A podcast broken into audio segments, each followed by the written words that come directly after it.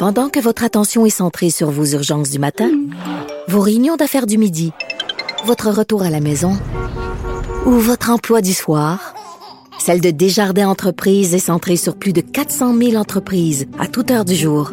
Grâce à notre connaissance des secteurs d'activité et à notre accompagnement spécialisé, nous aidons les entrepreneurs à relever chaque défi pour qu'ils puissent rester centrés sur ce qui compte, le développement de leur entreprise.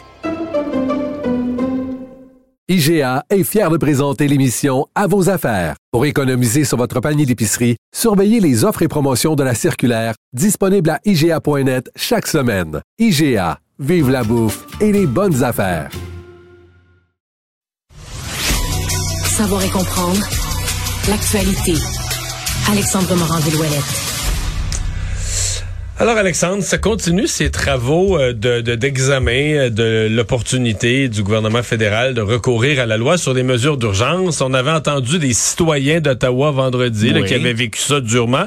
Et là aujourd'hui, ce sont les autorités de la ville d'Ottawa qui paraissent pas nécessairement super bien. Non, pas très bien. C'est le directeur général de la ville d'Ottawa, le Steve Canelacos, qui témoignait, entre autres, aujourd'hui, qui est un haut fonctionnaire, donc, qui lui avait été mis au courant, entre autres, par le, le président de l'association hôtelière d'Ottawa Le président de l'association hôtelière, lui, avait reçu un courriel d'un des organisateurs du soi-disant convoi de la liberté qui disait chercher, attention Mario, 10 000 place approximativement dans les hôtels de la ville, dans à peu près 15 minutes de rayon autour de la, du centre-ville d'Ottawa, et pour un séjour minimum de 30 à 90 jours. C'est ce qu'il disait dans son courriel, donc on peut s'attendre, mon Dieu, à un grand déploiement.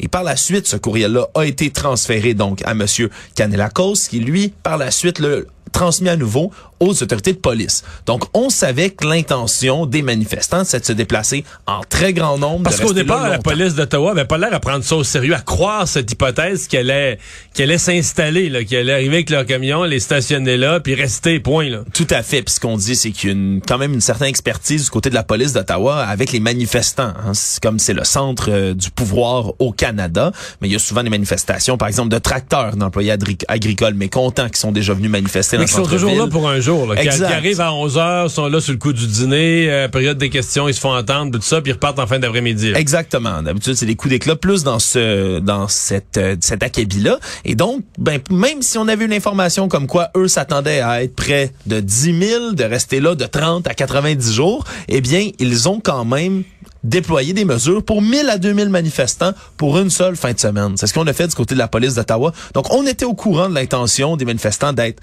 aussi nombreux, mais on comprend qu'ils n'ont pas pris, la, la police avait vraiment, vraiment, vraiment pas l'air à croire. En fait, il y avait peut-être l'air à croire que ceux qui allaient rester, c'était une poignée. Là. Tu sais, que là, il y avait une manifestation pour la fin de semaine, mais qu'une fois le dimanche arrivé, l'heure du souper le dimanche, tout le monde allait quitter, retourner chez eux le dimanche soir, et que s'il en restait pour le lundi matin, c'était une poignée. Alors on s'attendait à ce que mardi, la plupart d'entre eux soient partis s'il y en avait qui restaient, mais là, on s'est rendu compte bien rapidement qu'à la fin de semaine d'après, c'était toujours pas fini. Non, mais bon, s'installait à chaque jour, à chaque jour, ils faisaient des constructions permanentes, des bâtiments. On se souviendra des fameux saunas qui avaient été vus un jacuzzi aussi dans ah, l'arrière d'un camion. Non, non, se sont installés là pour rester longtemps.